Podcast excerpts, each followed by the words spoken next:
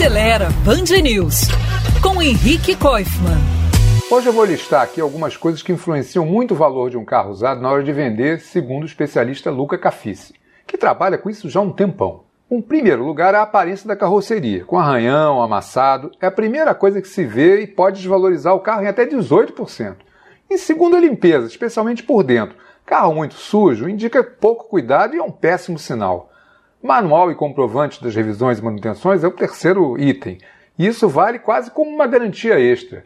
O quarto é documentação em dia. Multa e PVA atrasado pesam bastante porque complicam a transferência. Em quinto, peças e acessórios originais. Carro com muita alteração desvaloriza. Mas ter coisas como ar-condicionado e vidro elétrico, mesmo instalado depois, ajuda a vender. E a sexta e última é a quilometragem. Quanto mais rodou, menos vale. Mais de 12 mil quilômetros por ano, em média, desvalorizam bastante o carro.